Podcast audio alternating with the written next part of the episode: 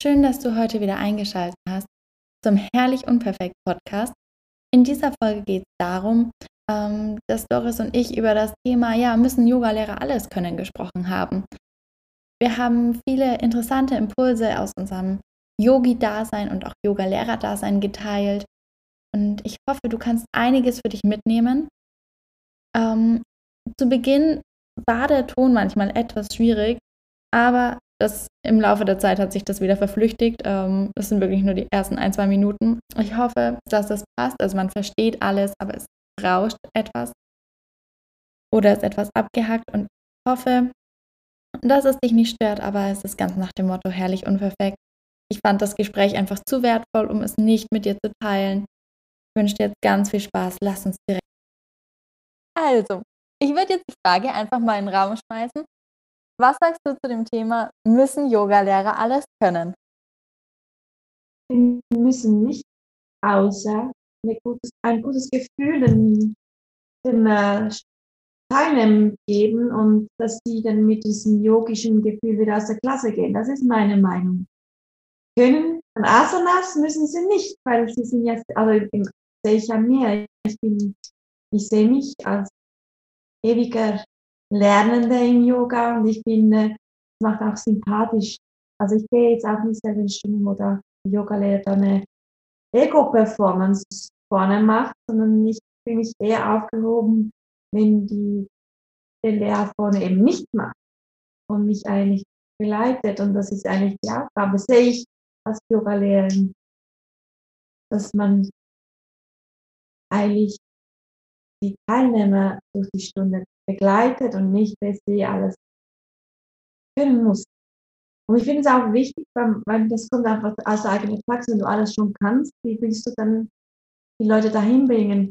Ich finde es wichtig, dass du den Prozess wieder mit, mit einbringst und dass die das auch teilst, weil jeder fängt irgendwo an, also nicht jeder, klar, ich, habe, ich hatte gestern lustigerweise mit einer Kollegin das Thema, weil sie einen Komplex hat weil sie hat so wie so eine Quasimodo-Rücken, so behauptet ist. Und ich sage, ja, nein, hast du nicht, das haben wir alle. Du siehst einfach hier, siehst einfach zu streng und das, was du vielleicht äh, als ähm, komplex siehst und nicht kennen im Yoga, hast du vielleicht in anderen Bereichen besser. Du kannst vielleicht besser in der Plank und andere haben eine Banane an der Plank. Also ich finde, für sie, jeder hat auch äh, wie im Leben hm, Stärken und Schwächen. Und es darf im Yoga auch sein, dass du nicht überhaupt perfekt sein musst. Im Gegenteil. Ich finde das auch. Vor allem, ich denke mir auch immer so, ganz ehrlich, wenn deine Schüler dich da sehen und du machst da dann immer noch so deinen Handstand und Kopfstand und was weiß ich und sie fühlen sich einfach nur komplett überfordert und denken sich, oh mein Gott, ähm, dann ist Yoga auf einmal auch nicht mehr für alle. Und das soll es ja sein, weil dann ist es so eine One-Man-Show und dann kommt ja viel zu sehr das Ego durch, was ja dann eigentlich mhm. auch überhaupt nicht mehr yogisch ist. Aber ähm, ich finde, als Lehrer musst du ja quasi eher mal einen Schritt zurücktreten und schauen, dass du deine Schüler optimal förderst. Vielleicht auch sogar, ich meine, jetzt in Corona-Zeiten ist es schwieriger, aber normal auf einen Einzelnen vielleicht eingehst, der vielleicht weitergehen kann, dass du Variationen anbietest, aber definitiv nicht, dass du da vorne, keine Ahnung, best für Kreationen hinlegt äh, an irgendwelchen Asanas und keiner mehr mitkommt. Weil das Ding ist ja, dann verliert man ja auch den Spaß und die Freude mhm. daran. Und auch als Yogalehrer, um auf das Grundthema auch zu kommen, du musst ja nicht alles können. Es sieht immer so aus, als ob alle Yogalehrer ja jede Asana perfekt können und dann irgendwelche fancy Kreationen noch daraus machen. Und dann manchmal denkt man sich dann so, ja, aber ich kann das nicht. Bin ich dann kein guter Lehrer? Und nein, finde ich überhaupt nicht, weil du bist ja trotzdem gut. Und wie, wie du gesagt hast, jeder hat Stärken und Schwächen. Und ähm, da sollte man sich auch drauf fokussieren. Und wenn man keinen Handstand kann, dann kann man keinen Handstand. Also das macht ja das Yoga nicht aus. Mhm. Unterrichtest du dann genau das, was du eigentlich selber praktizierst? Viel. Ja, mhm. ich ja, ja, meine Stunden schreibe ich sehr aus Gefühl raus. Ähm, habe auch manchmal natürlich Inspirationen von Stunden, bei denen ich mitmache. Ähm, aber natürlich unterrichte ich auch die Dinge, die mir nicht leicht fallen. Also natürlich mache ich auch irgendwelche Rückbeugen, die für mich immer persönlich auch schwerer sind oder mache trotzdem Balance-Sachen wie die Krähe, aber halt für jeden in dem Maße, die er es kann. Also man muss in der Krähe auch die Füße absolut nicht vom Boden lösen. Nur den Weg dahin zu finden und die verschiedenen Abstufungen zu sehen, das finde ich schon mal wichtig. Und wer das kann, wem das leicht fällt, Armbalancen zu machen, für den ist es ja super. Aber ähm, wichtig ist eben schon zu sagen, auch als Yogalehrer, auch wenn mir was nicht leicht fällt, ich unterrichte es trotzdem. Das ist so. Also ich mag mich erinnern, ich, ich war schon, ich, ja, ich praktiziere ja schon sehr lange, aber muss ehrlich gestehen, erst seit einem Jahr habe ich mich auch getraut, gewisse Asanas in Angriff zu nehmen, weil ich mir gedacht habe, nee, also ich bin vielleicht jetzt einfach nicht der Yogi, der solche Sachen macht.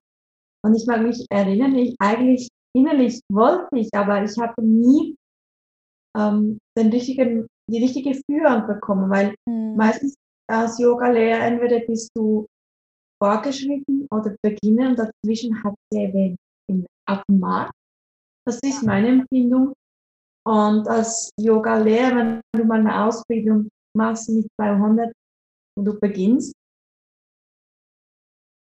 bist dann fertig und eigentlich beginnt dann dein Yoga-Weg in der Asana erst dann. Das ist mein Empfinden. Und dann bist du relativ alleine gelassen, weil die Klassen, die du eigentlich sonst vorhin besucht hast, sind vielleicht nicht mehr.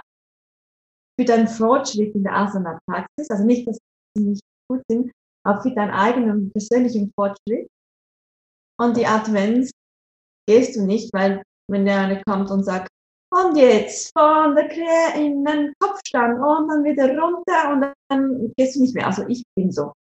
Wenn einer mir nicht dahin führt und mich safe in diese Praxis reinführt und einfach mal die Asanas nach der anderen zack, zack durchspielt, dann gehe ich nicht.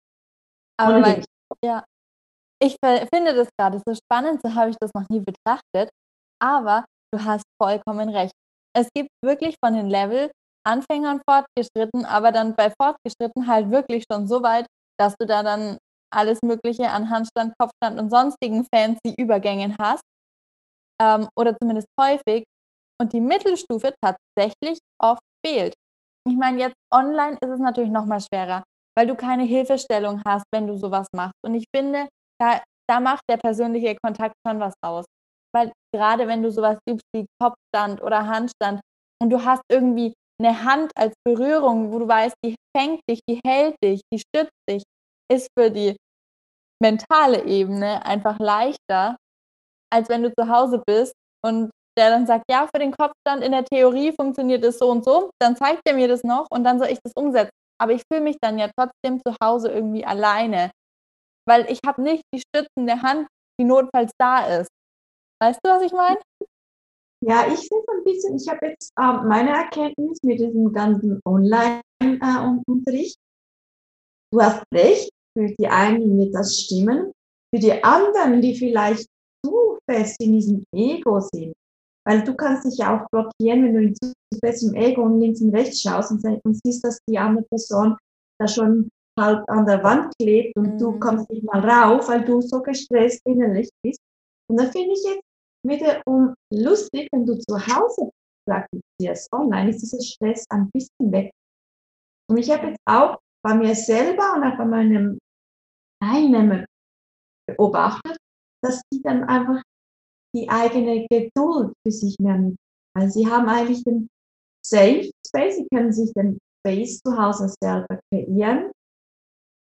Und eigentlich schauen sie sich nur selber zu, weil im Online, sind wir ehrlich, im Online-Yoga hast du keinen hast du Stress, um äh, die anderen Teilnehmer genau anzugucken, wenn in der Stunde du vielleicht mehr die Energien schon spürst und links und rechts mal schnell guckst, und dann hörst du schon mit den Gedanken und mit dem Ego schon wieder raus. Und ja.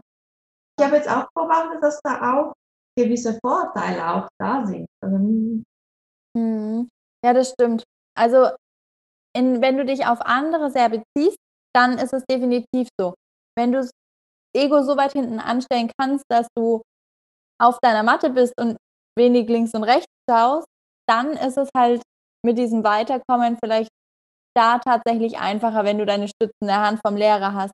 Aber das ich kann es auch voll nachvollziehen. Wir hatten's damals ich habe ja meine Ausbildung relativ schnell gemacht. Ich war ja so quasi schockverliebt und, ähm, habe dann meine Ausbildung gemacht. Und da war eine, die war immer in so 'nem Abendkurs, wo ich dann auch immer mitgemacht habe, bevor wieder das Ausbildungswochenende losging. Und die hat vor der Stunde schon keine Ahnung, was für Asanas da rausgehauen. Und ich dachte mir immer: „Oh mein Gott.“ Und ich mache 'ne Ausbildung und dann kamen so die Selbstzweifel, wo ich mir dachte: „Ja, kann ich das dann überhaupt, wenn ich die Asana noch gar nicht so kann?“ Aber das ist halt alles der Weg und wer weiß, wie lang die schon Yoga praktiziert. Ich meine oder praktiziert hat. Ich bin ja damals recht frisch reingekommen und natürlich war das für mich was anderes. Aber in dem Moment denkst du dir natürlich: „Oh Gott.“ Und ich stehe hier und denke mir so: „Wie kriegt die die Füße da hoch und steht auf ihren Händen?“ Aber manchmal ist es halt auch tatsächlich dann einfach nur 'ne Frage vom richtigen Reinleiten. Also, bei mir war's ich habe dann mal 'nen, ähm, Workshop zum Thema Handstand auch gemacht. Und auf einmal, ja, dieser Workshop und ich konnte es. Nur daheim, die Umsetzung alleine war dann für mich wieder schwierig. Ja, aber es ist, weil du dann, ähm ich ich bemerke ich merke es bei mir, du musst das fortsetzen. Wenn du das ist eben das das Ding, das ich glaube, das ist die Gefahr von Yoga lernen. Du hast nicht genug und dann ich kenne so viele, aber ich mich inklusive. Du du rennst, weil du bist so du willst ja mehr wissen, du willst ja Fortschritte machen und und konsumierst, äh, dieser Workshop. Aber eigentlich geht's um die Workshop, deswegen heißt der Workshop, du bekommst Wissen und das Wissen musst du dann auch umsetzen. Das heißt nicht, dass du jetzt da in die Workshops kommst und dann bist du allerheilig und kannst das schon. Du musst es auch umsetzen. Deswegen ist ja Aber da finde ich's dann ja, da fand ich's dann nur schwierig, weil ich dann und dann kam halt auch irgendwann Corona, dann alleine war. Und beim Workshop hatte ich halt jemand, der mich gehalten hat, der dastand, der im Notfall da gewesen wäre. Und dann ist zu Hause wieder die Blockade äh, Blockade: „Ja, was ist, wenn ich umfalle?“ So ungefähr. Was ich, wenn ich irgendwie nicht richtig reinkomme? Und da fehlt dann manchmal die Anleitung im 1. Step. Und Mhm. deswegen sind so Workshops zwar schön und gut, um das Anfangswerkzeug an die Hand zu bekommen, das, was du sagst, aber manchmal ist ein Workshop allein der reicht halt wirklich nicht. Du brauchst da dann dauerhaft irgendwie deine ja, deine Übung drin, deine Routine oder eben auch auf längere Sicht mal 'nen Yogalehrer, der dir tatsächlich, wenn du eine Asana hast, die du wirklich lernen willst, der dir längerfristig zu dieser Asana verhilft. Mhm. Wobei es ja es ist ja so 'n dauerhaftes Mhm. Lernen. Also ja, von jeder Asana, die du jetzt schon kannst, kannst du wieder was weiteres aufbauen. Man darf sich dann auch nicht auf eine versteifen. Ich finde Mhm. dieses, äh, Zitat so schön: „Practice, practice, practice and Ja. everything will come.“ Ich liebe es Ja. einfach. Aber in Bezug auf Fallen, da fällt mir gleich an, ähm, ich mache ja viele weil das ist ja nicht die Asana. Der Weg ist ja nicht, dass das das die Asana an sich, sondern die Drills, die du unterwegs Mhm.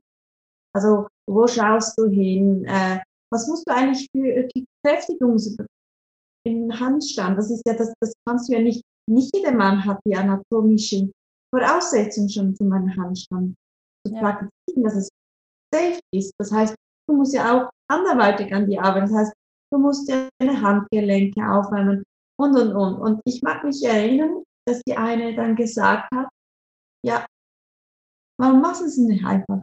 Was kann dir schon passieren?“ „Ja, dann fällst du. Ja, dann fällst du und dann fällst du und dann fällst du und irgendwann fällst du nicht mehr.“ Und das fand ich so schön, weil ich mir ja, eigentlich ja, dann fällst du. Ist wie die Kinder, die laufen lernen. Dann läufst du und fällst und fällst und fällst und irgendwann läufst du. Ja, ja. Das ist das ist das ist eigentlich das ist genau die Blockaden, die wir im Kopf haben. Weil die Asana, das habe ich jetzt auch meine persönliche Praxis, ähm, erlebt die Asanas kommen, denn wenn der Zeitpunkt da ist, dass du die kannst, wird die kommen. Die kommt aber dann meistens, wenn du nicht darüber denkst. Wenn du zu viel Mhm. darüber denkst, da kommt sie nicht. Und Ja. das ist egal, ob's Stretching ist oder ob du dich Kopf vorab nach unten lehnst. egal. Es ist einfach, sobald du sagst, okay, ich probiere es, ohne zu darüber nachzudenken, nicht zu denken, ich könnte jetzt fallen, ich könnte jetzt das, ich muss das und das, dann passiert. Ja, das sind die zwei wichtigen Punkte im Hier und Jetzt sein und das Vertrauen in sich selbst zu haben. Das, und ich finde, viele von diesen Asanas, die so ein bisschen fancy sind, mhm. sind einfach so Selbstbewusstseinsdinger. Also das stärkt dich einfach nur in dem Vertrauen zu dir selbst. Und das ist ja eigentlich was richtig, richtig Tolles am Yoga wieder. Genauso dieses Lernen im Hier und Jetzt zu sein und einfach mal zu machen, ohne die ganze Zeit an das zu denken, was passieren könnte, was du heute noch machen musst oder wie es gestern lief. Weil nur weil was gestern nicht gleich funktioniert hat, heißt es nicht, dass das heute wieder nicht funktioniert. Es ist ja, du hast ja seit gestern, nur im überspitzten Sinne, auch schon wieder eine, eine Entwicklung hingelegt.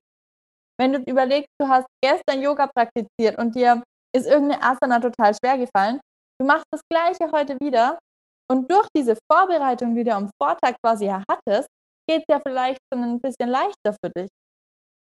Mhm.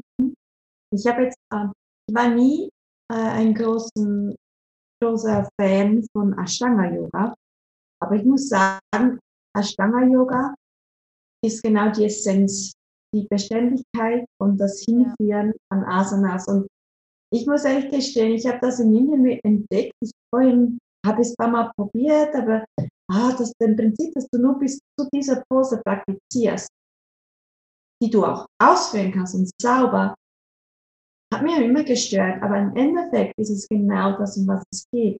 Du machst das, bis du es kannst und dann wiederholst du es und setzt drauf und setzt nochmals drauf. Man soll sich nicht stressen, weil da, ja, müsste noch einen Spagat und dann den Handschuh. Nee, du musst dich auf was konzentrieren. Und zwar jetzt. Das finde ich jetzt so schön an Ashtanga, dass du, die kontinuierlich ist für viele Leute, für mich dann auch wie man langweilig, aber auch weil ich dann was anderes praktiziere. Aber eigentlich ist es meditativ, weil du kannst deinen Kopf eben dann abschalten, weil du wiederholst immer das Gleiche. Und dann setzt du einen drauf und dann wiederholst du. Und das ist eigentlich eben das Prinzip, dass du jetzt sagst, abschalten und dann. Ja. Und es ist ja auch eigentlich was, was man im Vinyasa Flow als ja, Teilnehmer quasi oder als praktizierender Yogi ja auch irgendwann schaffen will. Du willst ja letztendlich, dass es in gewisser Weise meditativ ist, weil letztendlich ist ja Asana eine Vorstufe zur Meditation, zum langen Sitzen können. Warum machen wir es eigentlich? Machen wir Yoga nur, damit wir irgendwann mal sitzen können. Und zwar richtig und lang, um gut zu meditieren. Um dann irgendwann unsere Erleuchtung zu erlangen. Jetzt mal im yogischen Sinne übertragen von, von dem Grund dem, vom achtgliedrigen Pfad. Ähm, was übrigens auch mal ein schönes Podcast-Thema wäre. By the way. Also an alle, die zuhören, dranbleiben, wenn es euch interessiert. Wow. ähm, ja, aber letztendlich ist es ja so. Und dann finde ich es auch schön, wenn man da ja auf der mentalen Ebene schon die Meditation lernt, dadurch, dass man durch dieses Monotone ähm, einfach da rein und in so einen Flow kommt. Weil letztendlich eine Art der Meditation ist ja nichts anderes. Geht ja auch die ganze Zeit, okay, ich atme ein, ich atme aus. Ich atme ein, ich atme aus. Also kommt ja im Sinne aufs Gleiche hinaus, bloß dass du bei dem einen noch körperlich aktiv bist nebenher. Ja, die Teilnehmer, die jetzt zuhören, Yoga ist auch eine Teil der Meditation und mehr zuhören, weniger schauen. Oh ja. Aber das ist manchmal echt noch schwierig am Anfang, wenn das Ego dann so da ist und denkt, oh Gott, die kommt so und so weit und oh Gott, äh, ich bin immer noch mit einem Minischritt im Krieger 1 und der andere kann ja schon fast, keine Ahnung, von einem zum anderen Mattenende quasi stehen. Mhm. Und ähm, ich denke, da muss man das Ego wirklich lernen auszuschalten mit der Zeit. Aber es kommt. Ich finde, es kommt. Wenn du so ein bisschen die Praxiserfahrung hast, schaltest du auch leichter aus ich habe mir angewohnt, auch seit ich selber Yoga unterrichte, wenn ich in, in eine Stunde gehe ins Studio, dann suche ich mir meistens die Plätze zuvorderst oder so die abgelegenen. Da habe ich so mein, mein Space, dass ich nicht abgelenkt bin. Und ich äh, finde es, ich auch selber, weil ich, es gibt ja so viele Menschen, die, ähm, du spürst es ja schon, wenn jemand so in, in einem Ego ist, so richtig voll Adrenalin, sitzt da voller Erwartungen. Ja. Und du willst ja eigentlich das nicht, dass es äh, auf dich rüberschwappt. Und deswegen ja. ist meistens zuvorderst. Ja. Oder in, in einem Fensterplatz irgendwo, wo ich, ja, ich will das gar nicht sehen. Ja. Ja, verstehe ich. Und es ist ja auch das Thema Energien, weil irgendwie bei manchen Menschen hast du ja dann von Anfang an schon das Gefühl, das passt von der Energie her nicht. Gerade das sind ja dann die, die oft dieses, mh, mm, diesen Machermodus noch haben, aus dem wir ja eigentlich dann mal raus wollen. Wenn wir den ganzen Tag gearbeitet haben und uns dann neben eine Person setzen, die so voll boah, und jetzt will ich noch die Asana und das und das und da auch nicht abschalten können, ist das für uns ja meistens was, dann fällt uns das auch schwerer, weil diese Energie auf der Matte neben uns dann wieder zu uns rüberschwappt. Also ist es schon sehr sinnvoll, sich einen Platz zu suchen, wo man sagt, da fühlt man sich irgendwie wohl und geborgen. Also ich hatte mal ein Erlebnis bei einer Kollegin. Also sie hat unterrichtet und ich war in der Klasse, ich habe sie ein bisschen unterstützt mit einem es waren ein bisschen zu viele Schüler. Ich mag mich nur entsinnen. Die hatte ganz viele Schüler an diesem Tag angemeldet. Es war Outdoor-Yoga. Und sie war schon zu, so nervös, ähm, weil ja, wenn du viele neue Leute hast, ist ja eine, eine Challenge für den Yoga-Lehrer, weil du nicht weißt, was dich erwartet. Ja. Und das saß nicht da und da spürst du schon eine komische Welle kommen. Du, ich, ich bin jemand, ich urteile nicht, aber du spürst. Und ich bin generell jemand, der sehr schnell sich abkoppelt und dann ist gut.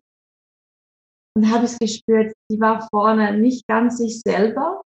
Und dann auch am Ende ähm, der Entspannung, wo du eigentlich ins Wasser musstest und sie hat schön angeleitet, sich was überlegt für die Stunde. Da gab es zwei, drei Kandidaten zu hin, die haben per se einfach von sich aus den Kopf dann machen. Okay, dann war ich dann nach der Stunde, kam ich zu ihr, um Gottes Willen. Gott sei Dank sind die weg. Da hatten die sich vorgestellt äh, mit ich bin und ich bin schon ein Pro. Also sie sind in die Stunde gekommen, also die Schüler, und sich schon beim Lehrer so vorgestellt, ich bin ein Pro. Und das ist so eine komische Energie. Und dann, sie hat mir dann erzählt, sie hat mir gefragt, was machst du denn in meiner Stunde, wenn du schon alles kannst? Und solche Leute gibt es halt eben auch. Und das muss man halt akzeptieren. Ja. Ist so viel eben, der Yoga-Lehrer muss nicht alles können, aber es können auch mal Schüler dabei sein, die vielleicht mehr können. Und da muss man eben auch damit umgehen. Ja, ja. Aber ich denke, das ist auch dann so eine Sache von, weißt du, wenn die Schüler richtige Yogis sind, sage ich mal, dann ist es für die auch nicht schlimm, weil dann gehe ich da rein und egal in welcher Stunde ich ja bin, ich kann ja was für mich mitnehmen. Ähm, und wenn ich an meinen Basics arbeite, weil egal welcher Yogi, wir können immer an unseren Basics arbeiten letztendlich. Und wenn es der ganz klassische Sonnengruß A ist, dann machen wir den hundertmal. Aber das ist immer was Gutes und der hilft uns immer. Und die simplen Asanas sind ja auch das, was uns erdet und wieder ja, die Erdung gibt und hält. Und die gehören einfach immer dazu. Die kann man immer auffrischen. Und von daher sage ich mal, es ist halt die körperliche Ebene, aber ein richtiger Yogi, sage ich mal, geht ja auch auf die geistige Ebene. Und dann ist es da auch immer wichtig zu wissen, okay, ähm, wie, wie kommt jemand? Wenn jemand schon so kommt, finde ich, fehlt oft die geistige Komponente, weil das ist Ego einfach riesig. Ohne jetzt groß urteilen zu wollen, aber das ist dann für mich noch nicht komplett eingetaucht in die Philosophie dahinter. Die sind wahrscheinlich sportlich auf ihrer super Top-Ebene, aber auf der mentalen Ebene, die halt auch nach und nach dazu gehört ähm, und automatisch kommt bei den meisten, da fehlt dann oft noch was. Ja, die gibt es leider eben auch. Und ich sage immer, mh, hm, als Lehrer ist es eben die Challenge, das alles zusammenzuhalten und du darfst auch diese Menschen und diese auch Yogis auf eine Art nicht urteilen, weil jeder hat mal irgendwo angefangen Und vielleicht finden diese auch den Weg, auch wenn es vielleicht äh, primär vielleicht falsch gestartet ist. Und du musst diesen Menschen einfach ohne Urteil halt den Raum trotzdem schaffen. Ja, und diesen Rahmen bieten, ähm, auch auf der mentalen Ebene zu wachsen und sich da auch entfalten zu können. Weil klar sagen die dir, sie sind Profis, sie sind vielleicht auch besser als du auf der körperlichen Ebene, wenn man überhaupt den besser und schlechter unterteilen kann im Yoga. Aber ähm, du hast vielleicht in dem Moment einfach einen mentalen Vorsprung und dann denkst du dir als Lehrer, okay, ähm, ich atme jetzt mal durch. Das triggert mich zwar vielleicht in gewisser Weise oder es war jetzt keine positive Energie, die darüber kam, aber die haben das bestimmt zum einen nicht böse gemeint und zum anderen kann ich in den Rahmen bieten, auch in anderen Bereichen vielleicht zu wachsen, weil ich da schon weiter bin. Ja, aber es geht ja auch äh, um das eigentlich heutige Thema, wo ja. man dann Yoga, alles können muss. Es geht ja im Prinzip ja nicht um nur um die Asanas, sondern ja. ich habe, geht ja auch um das Bewusstsein, das du hast und wie du es vielleicht für dich auslebst. Und ich hatte ähm, zu Beginn äh, ziemlich äh, Schwierigkeiten, einen Mittelweg zu finden. Und ich mag mich erinnern, da haben eine Kollegin dann mal haben wir darüber diskutiert, wie du damit umgehst, weil ähm, du musst auch akzeptieren, dass äh, du vielleicht im Menschen im Umfeld ein anderes Bewusstsein haben oder eben keins, mhm. aber trotzdem Menschen und das ist deren ihr als Blickfeld, es ist nicht ein Recht, die zu äh, belehren, kann man so sagen, ja, belehren oder etwas, oder es besser zu wissen. Und du hast deinen Stand, deinen Blickwinkel und die Person hat ja. ihren Stand. Und sie haben mir gesagt, wenn sie solche Situationen hat, wo du vielleicht denkst, nee, vielleicht anders, dass du einfach für dich selber so wie kleiner Buddy in dich klein lächelst und denkst, ja, das ist deine Wahrheit und das ist meine Wahrheit und vielleicht wird unsere Wahrheit mal eins, aber du, es ist nicht dein Recht, in, diesen, in das Leben dieser Person eigentlich ja. reinzufunken, weil jedem geht sein Weg in seinem Tempo, in die Richtung, diesen das Leben eröffnet. Und dann ja. ist auch ein bisschen so, ein, so halt die emotionale Intelligenz, das also als Yoga eigentlich äh, das Bewusstsein, was du dir eigentlich aneignest, dass du dessen bewusst bist, dass es vielleicht nicht jeder Mann hat oder auf einer anderen Ebene. Das ist eben genau das, oder?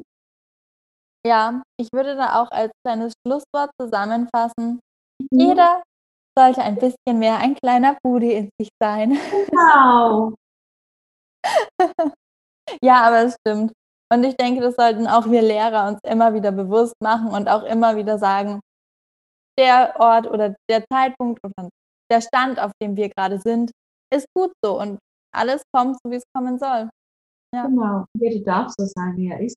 Ja. Ich denke, das war ein schönes Wort zum Abschluss. Ja. Ähm, Mach's gut, ja. Ciao. Tschüss. Wir hoffen sehr, dass dir die heutige Folge wieder gut gefallen hat, dass du ein bisschen was für dich mitnehmen konntest.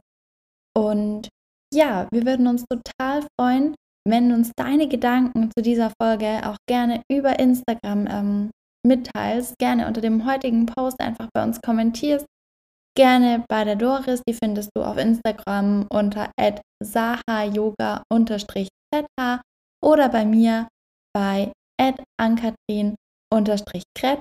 Du findest natürlich die Instagram-Accounts mit den Verlinkungen auch unten in den Show Notes. Dann kommst du direkt auf den Account und kannst bei uns vorbeischauen. Wir freuen uns total. Gerne kannst du den Podcast auch abonnieren oder wir würden uns auch super über eine Rezension bei iTunes freuen oder bei Apple Podcast. Und ja, wir wünschen dir jetzt noch einen wundervollen Tag und freuen uns, wenn du bei der nächsten Episode wieder dabei bist.